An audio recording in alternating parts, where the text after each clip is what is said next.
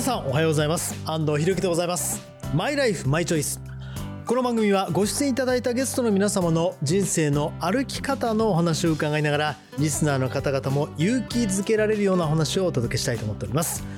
今日のお客様映画コメンテーターだそしてタレントのリリコさんです。よろしくお願いします。リリコさんはね僕はあの「王様のブランチ」という番組を6年ほど担当していたんですがで僕が終わった後にリリコさんが入ってきたんですよね。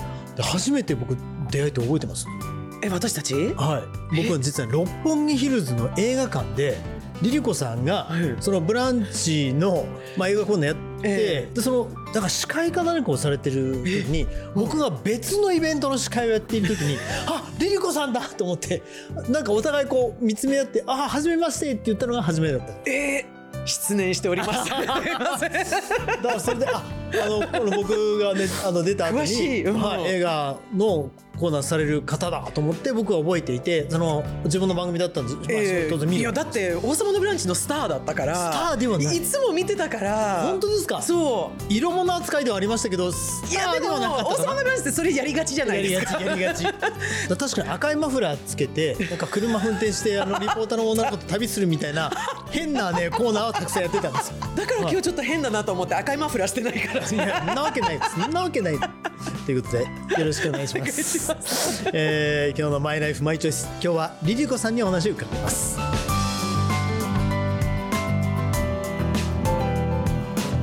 公益財団法人日本尊厳死協会プレゼンツマイライフマイチョイス。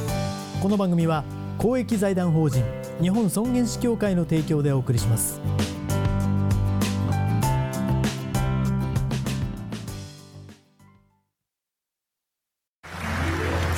く素敵な舞台だったわね。主人公の生き方最後が泣けたわ。あなたの人生という舞台。エンディングを楽しく豊かにしましょう。公益財団法人日本尊厳死協会。詳しくはホームページをご覧ください。日本尊厳死協会は皆さんとリビングウィルを考え誰もが理解できる生涯の形を探し続けています。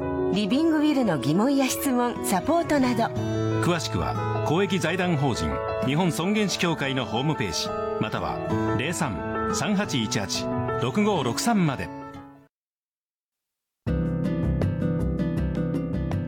それでは改めて本日のお客様リリコさんです。よろしくお願いします。はいお願いします。まず華やか。ね。ちょっと大丈夫？大丈夫。でも今日地味だと思いますよ色的に。色はね、うん、色はこれもう白と黒とグレーだから。シックだもんね。靴も今日。はねちょっと。はい。静かにしようかなと思って。でもねお似合いです。ありがとうございます、はい、さあもうリリコさんはね僕あの以前ね、うん、リリコさんのまあ半生をドキュメンタリーを釘付けで見ていてとにかく波乱万丈だったっていうのはね ものすごくインプットされたんです。その方が楽しいじゃないですか人生。ね、うん、それはすごくだからいい意味で見方が変わったというか、うん、本当にいろんな経験をされてる方なんだなと思って、うん、あのそれこそ映画の話をしてる時もあなるほどだからこういうことがちゃんと分かるんだなみたいな見方になったんですね。うんはい。うん、もちろん最初からあの経緯はありましたけど、そもそも、なぜ、まあ、どっから聞いたらいいかな 生まれたのはどちらですか？スウェーデンで生まれて、はい。で、18歳までスウェーデンに住んでたんですけれども、はいはい、まあ、あの、お母さんが日本人なので、葛飾の出身で、はい、なのでおばあちゃんが葛飾にいます。スウェーデンと葛飾のハーフです。はい。ストックホルムと葛飾ね。そうです。じゃあ、18までは日本の全く縁はなかったわけですよね、日本とあの、なんかね、お母さんが私を連れてきたらしいんですけど1歳の時。1歳5歳10歳の時に夏休みに来たらしいんですよ。あ日本にね？はい日本に、はいはい、まあでも1週間とか。だからあんまり記憶にないんですけど、はい、であの、まあ、日本語で話すわけでもないしうちのお母さん、スウェーデン語でお話をしてスウェーデン語はい、はい、であのお父さんがまあもちろんスウェーデン人なので、うん、スウェーデン語で完全にあのスウェーデン語の家庭しかも母はスウェーデン国籍にしたんですよ。だから、はい、そうスウェーデンとスウェーデンの間のスウェーデンなのでみんなね日本国籍ですかとかって聞くんですけど、うんうん、完全にスウェーデンなのでビザでいます。あそういうことですね、はい、今年今年切れますのでもう夏ぐらいにまた入国管理局行かないといけない行かなきゃダメですね。これ厳しいんですよ結構。じゃパスポートはスウェーデンのパスポートで、はい、スウェーデン。ご家族皆さんっていうそうもう名前もスウェーデンの名前で。そういうことか。そう。であのアバまあ、スウェーデンが誇る。誇るね。はいはい。70年代から70 80年代、はいはい1974年にはいユーロビジョンソングコンテストでアバが「ウォータルー」っていうあの曲を歌ったんですね、今でも覚えてます。衝撃的。もうね衣装も可愛いしはい。なんかこう踊りがなんかこう本当にあの左右揺れてるだけっていう感じだったんですけど、まあ左右揺れてる。はいはいなんかこう何これと思ってもううん。私歌はい歌わないとと思って歌手になろうって決めました。それはでもスウェーデンで当然決めたわけまあ、そので、時はね。それはな日本にこう来るってどういう流れだったんですか？ねあの祖母がもう葛飾のおばあちゃんがは毎月はあの荷物を送ってくれたんですよはい。日本からいスウェーデン。それがすっごく楽しみだったの。どういう？月一はい。茶色いはい。段ボール箱が、はあの日本から来るっていう、はい。でその中はにい。スルメ、海苔、梅干し。マジこれは母のためですよね、はいはいはい。ふるさとを忘れないために。ねはい、そしてアイドル雑誌。だからおばあちゃんが読み取ったのかな？私がもしかしたらその1歳、えー5歳10歳の時に釘付けになったと思うんですよ。まあテレビとか。そう。でスウェーデンって2つのチャンネルしかなくて、うん。しかも夜しかやってなくて、はい。全然そういうなんかバラエティみたいなのがなくてで日本に来たらもう朝から晩まで、まあ、もっと言えばほとんど24時間じゃない、まあそうですね。当時からね。夢の箱。四角い、ね、テレビが昔こういう感じだったんそうでですね。夢の箱でした。1歳5歳10歳で。そう。でそれを多分おばあちゃんがちゃんと覚えてるんですよ。じゃあ興味あるだろう。はい、ただ日本語じゃないですかその雑誌が、もちろん。だからもう写真だけ見るもうスウェーデンのアイドルと全然違う。もうフリフリの可愛いもうリボン。はいはい。なんかクッキーとか手に持っちゃって。はいはい。なんかこんなになって。えでもそれで憧れて。憧れて。でいやもう絶対にあの日本に行こうと思って、うん。で15歳の時に一回一人で、ああの夏休みの時に来て、うん。もうその時にはもう絶対日本でアイドルになろう。もうずーっとテレビ見てました。なるほどこういうことね。コマーシャルね。すごいね。とかって言って。分析しながらねはい、アイドルになる15秒ね。はいはいはい。なるほど。15秒で区切られてるのね。オッケーオッケーみたいな。目が鋭すぎそう。る。ね、自分の中ではもうスターになるんだって、うんうん。すごい変な考えがあって。日本に来たらもう1か月ぐらいなんか作曲家の先生の門に立ってれば絶対スカウトされると思ったんですね。でその1か月後ぐらいにデビューしてて、はい。その1か月後にもうスターだと思ったの。はい。結果ね22年かかった。仕事いっぱいいただくまで。すぐからね。ええでもやっぱりきっかけは王様のブランチになるんですか？大きく変わるのは「王様のブランチ」ですね。もう映画コメンテーターってはいいうはい職業があることですら、まあ、王様のブランチが作った名前なので、うんうんあの前者がいて。それまで映画評論家っていうのはいそうまですね映したけど。画ライターとだかそういう方はいましたけど、でもなんかこう私がいつもやっぱり思うのは分かりやすくはい。紹介をしなければいけないうんうんということと、まあ土曜日の朝なので「王様のブランチ」って、うん。あの映画にすごく興味ある人もいるけど、うん。まあ二日酔いで起きてしまった 人もね。人もいますし、当然。はい。じゃあ今週末、まあ、あるいはこの1週間なんかなんか予定はなかったけど、うん。あんまりリリコがそう言うならば見に行こうかな、うん。みたいな、でそうするとやっぱり難しいこと言っても伝わらないんです。私、はい。他に連載もいっぱい持ってるので、うん。そこでは難しいこと言えばいい。です、ね。はい。この監督は必ず左手から取ってなんかはい必ず鳩を なんかなんかのシーンに必ず赤が何か、あのね、何かボタンが赤とか、っていうのは伏線になってるんですね。はい。はいはい。なんかそういうのは「王様のブランチ」では、まあうん。いらないと思います、うん。はいはい。はい。それは別のところで。それなら最初からそういうスタイルを決めてたんですね。この番組ではこういうふうにするっていうのは。そうですね、うん。だからどの番組に出てもはい。違う顔を見せるようにしてます、そうすると呆られることがあんまりないじゃないはいはいはい。この朝の番組ではこういう顔だけれども、ラジオやってる時は全然違うあの雰囲気を出したりとかテレビとラジオでも全然違うじゃ。ないですすか。本当そこは違いいますよね。はい、でも真のリリコさんはリリコさんね。はい、そうなんです。そこはすごく強いなと思います。はいうんだから私がなりたい自分うにんなってるんです、はい小さい時の夢は今の自分なんです。あい。わゆるアイドルで、アイドル？違ったけど、あれアイドルじゃあごめんなさい。はい、ごめんなさい。うーっとアイドルでいいや。じゃあ、ごめんなさい。はいはい。でもあのしっかり自分のイメージだったっていうことですもんね。そうですね、ん。私とってもネクラであのネガティブ人間なんですよ。元々の部分ですか？本当のはい。だからあの30歳ぐらいの時にスウェーデン帰った時に、あはい。の同窓会があったんです、あはいはい誰も私のこと覚えてなかった。全く目立たないでもそれは学生時代とまたね違うっていうのもありますけど。そうかもしれないいけど、今でもすごくあの暗いですよ。やっぱりあ今日もなんか間違えちゃうかなとか。ネクラっていうのは、ね、いわゆる僕も暗いんです。もうネガティブだし、はい。だからすごくわかるんですけど僕の方はまだそのネガティブさが表に出てると思うんですけどリリコさんは、ね、そのその部分はあんま表に出てないってはいいうのは、あの家に置いていけばいいと思うんです。ああなるほど。もう出かけた時はリリコなんですよ、うんうん、でもうだからあリリコさんと喋った後にすごく元気になりましたとか、あとはいろんな取材を受けて記者の方はい。が元気になって帰ってくる、書いていくんですよね。で彼らが書くじゃない、それをね、あの記事にしてね、はい。だからあそれが一番良かったなと思って、でもう一回呼ばれないと失敗かなと思ったりとかもしてその番組の。あれはへこむよね、うんもう 呼ばれないとね。大体パイロット版で呼ばれるんですけど、はいはい。そこから呼ばれないっていうね。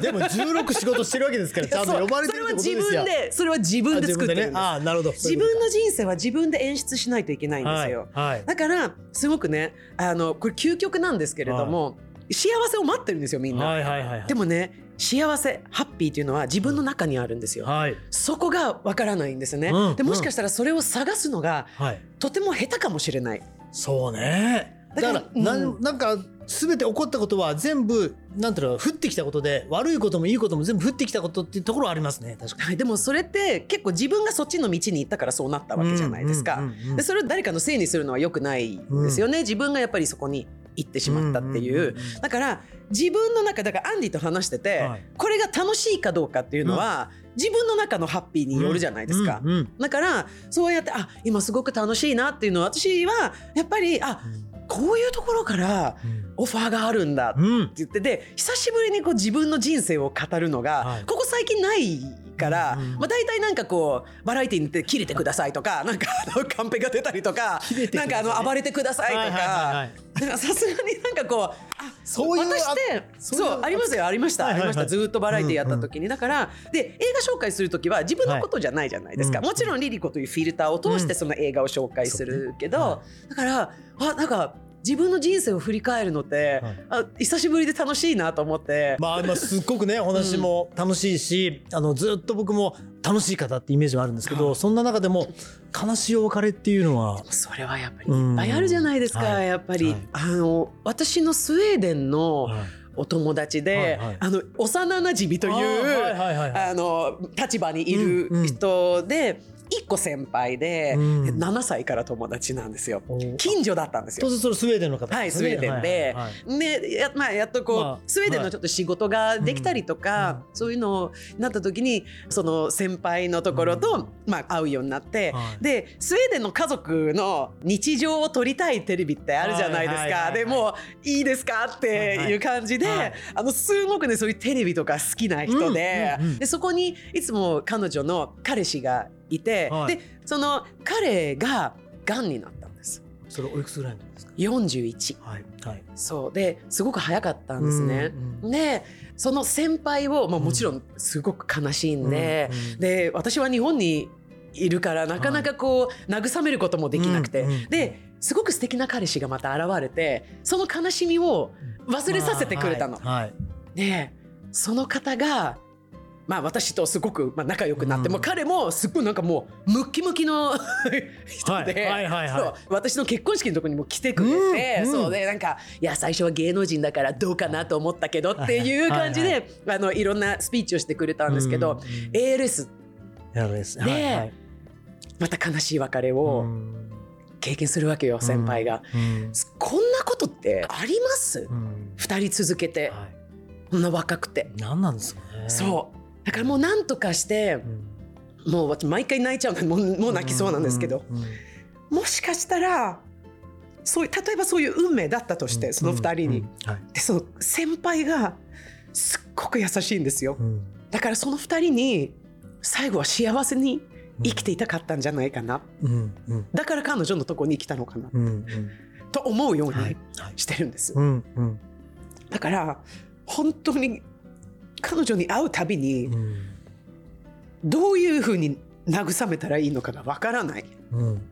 どういう声をかけたらいいのかうん。がわからないんです。はい。でもそこで彼女は必ずすごく明るいんですよ、だから彼女の中にもなんかこうこまあ私に似たようなうん。ハッピーに生きるはい。っていうのがあるんじゃないかなと思っていて。だから彼女を見て私もみんなの分をやっぱり上から私を見て恥にならないように小さなことでも赤信号では絶対に渡らない。当たり前ですけど。見てるからえね。えうんうんうん。そう。だからそういうことをやっぱり毎日あのみんなの写真飾ってあるんです。ははい。い、で毎日ろうそくおばあちゃんも含めて、あの飲んでてね上で。っていうような感じに思うようにしてるんです。そういうふうに言うとあのいろんなねあの別れも経験した中で、この後のそのジーコさんのまだやってみたいこととか。やってみたいことなんかやっちゃうからね。そうね。じゃあそのやってみたいことやっちゃうけど、いはい。そうだから希望みたいなのあります？希望いやあの洋服のブランドも立ち上げましたし、うん。あのこれもね。そうなんですけど、はいはい。であのやっぱり映画の人なので字幕翻訳も、うん。あのやりましたし、ね。はい。これは去年のことですよね。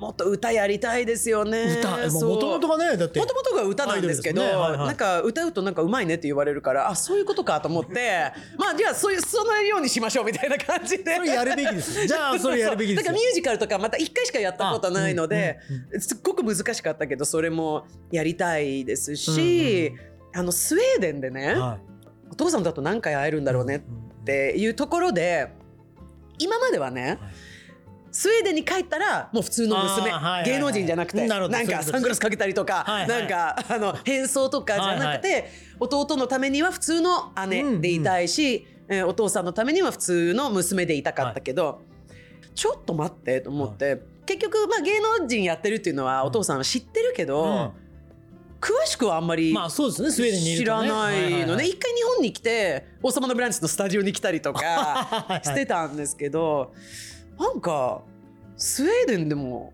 いいかなと思って、うんスウェーデンで活動というか。はい。で去年ちょっとだけ、あの朝のすごく有名なワイドショーで、そのシゲルとのはい。デュエットのおかげで、うん。それスウェーデンのカバーなんですよ実は。あー。1986年のはいはい。ヒット曲を私が日本語に作詞して、うん。しげると歌ったんですよ。なるほど。はい。でその書いた人が私を探してくれて、はいはい。そのモーニングショーの,、い、あのいわゆる朝のワイドショーのゲストで喋りたいですってはい。言ってくれて、はい。で日本の家のリビングからリモートで出たんあです。なるほどね。はいはいはい。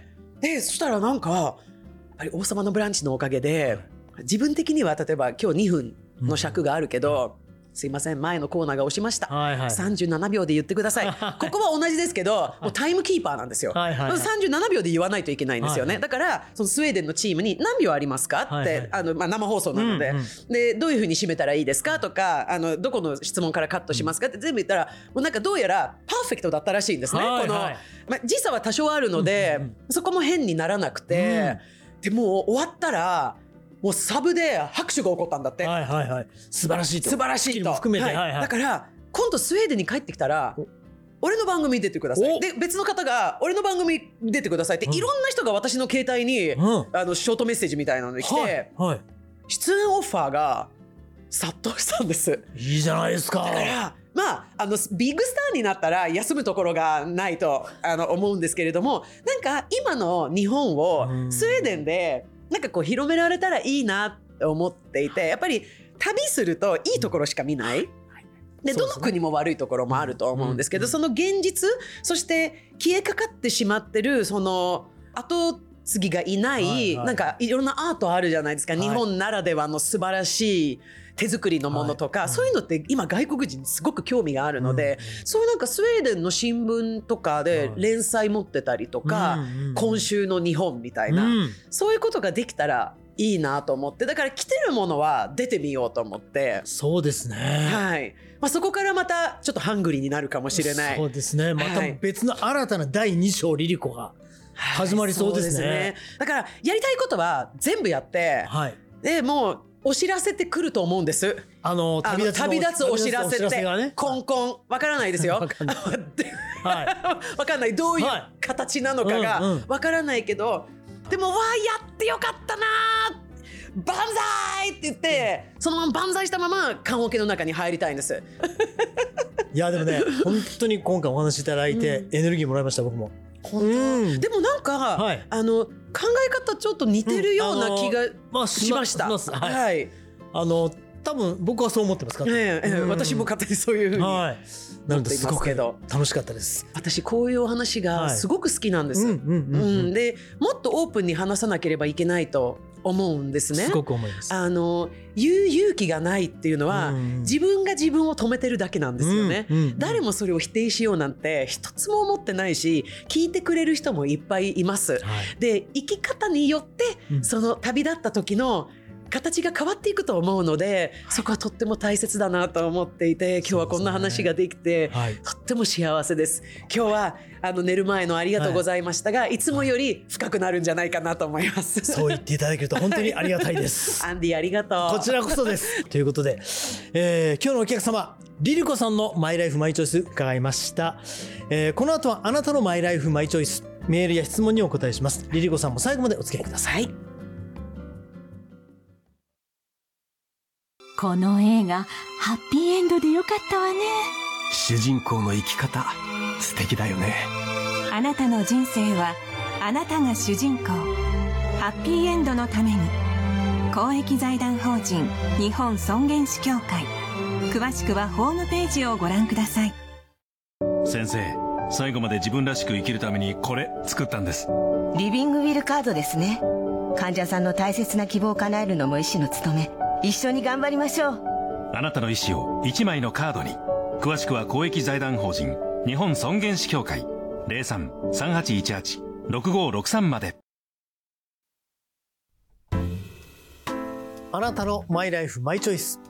ここからは番組や尊厳死協会に届いた質問にお答えするコーナーです。公益財団法人日本尊厳死協会理事長の北村義弘さんにお話を伺います。北村さん、お願いいたします。よろしくお願いします。さあ今回は日本尊厳死協会に寄せられた匿名希望の方からの質問です本人の意思の尊重が基本の尊厳死ですが実現にはやはり家族の協力が必要だと思いますその協力には具体的にはどのようなことが必要なのでしょうかという質問ですね、まあ、尊厳死には本人の意思が基本ですが家族の協力にはどのようなことが必要なのか具体的に北村先生教えていただいてよろしいですか？はい。多くの場合、まあご家族の中で、はい。まあある方が尊厳死を選びたい。だから終末期になってはい。あまり強い治療をしたくないな、うん。というような場合にご家族特にあのお子さんたちがですね、うん。いやそんなこと言わないでよもっとしっかり治療して頑張りましょうっていうようなそのご本人様はとご家族の間でその治療方針や今後の延命に関しての、うん。まあ、理解の差があるというはいはい。思いに差があるということですね。うん。ですからあの解決するのはですね、はい。やはりあの話し合いを何度も重ねるということです。はいはい。でもっと、まあ、理想的にはですねうん。終末期になる以前にですねはい。本当にそのお父様はい。ならお父様の考えがうん。その場の思いつきじゃないことを家族さんがしっかり確かめるとかね、はいはい。あるいは話してるうちにお父さんもひょっとしたらお考えも変わるかもしれませんので、うんうんあの何度も繰り返してあの確認したりあるいは相談したりするっていうのをなさるといいと思いますね。うんまあよく考えると人生あの他のこともいろいろ相談しなきゃいけないこともありますよね。例えば遺産のことだとか、はい場合によったら逆にお子さんのね進学だとかそんなこと、うんいろんなことを話し合わなきゃいけないんだけども、はい1時間2時間話し合うっていうのもやっぱ大変難しいと思うので少しずつ確認し合いながらうん理解を深めていただくと。でどうしてもまあ、折り合いがつかないっていう場合はですね、まあ、ひょっとしたらそういう時には間にですね専門家の方例えば医師であるとか看護の方介護士の方、まあ、そういったような方も交えてですねあのあの客観的なご意見なんかもまあ伺いながら、うんまあ、お互いのそのギャップを埋めていくってもうこれが大事だと思います。とにかくコミュニケーション話をすることですね具体的にそうですねあのこの我々本業界あのリビングウィルを書いていただくんですが、たまにですけどご家族が「えお父さんリビングウィルなんて書いてたの?」とかいうようなことでびっくりされるっていうこともありますので。はいやはりあのリビングウィル書くときにはですね、そもそも一緒に書こうよとかあるいはこういう教会のリビングウィルに興味があるんだけど、うんなんていうことからその時からいろいろお話し合いになるのがいいんじゃないかなと思います。そうですね特別なことはいらないですけどコミュニケーションしておくというもうおっしゃる通りですね。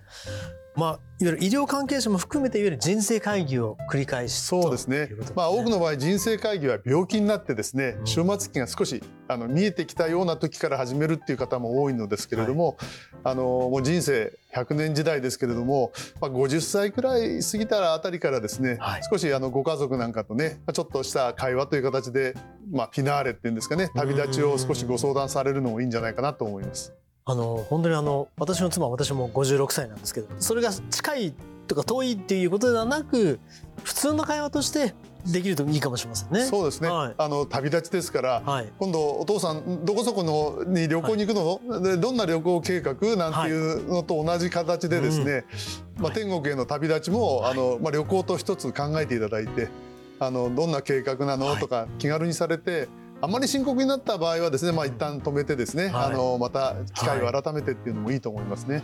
そうですね。本当にそう思います。ありがとうございます。ありがとうございます。さああなたのマイライフマイチョイスメールや質問をお待ちしております。この番組へのメールは番組のホームページそして日本尊厳死協会のホームページそれぞれでお待ちしております。今日は日本尊厳死協会理事長の北村義弘さんにお話を伺いました。ありがとうございました。ありがとうございました。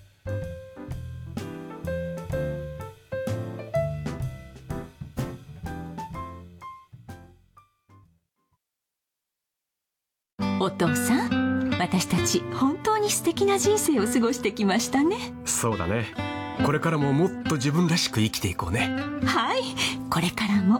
あなたの人生あなたらしく。公益財団法人日本尊厳死協会。詳しくはホームページをご覧ください。日本尊厳死協会は皆さんとリビングウィルを考え誰もが理解できる生涯の形を探し続けています。リビングウィルの疑問や質問サポートなど詳しくは公益財団法人日本尊厳死協会のホームページまたは03-3818-6563まで。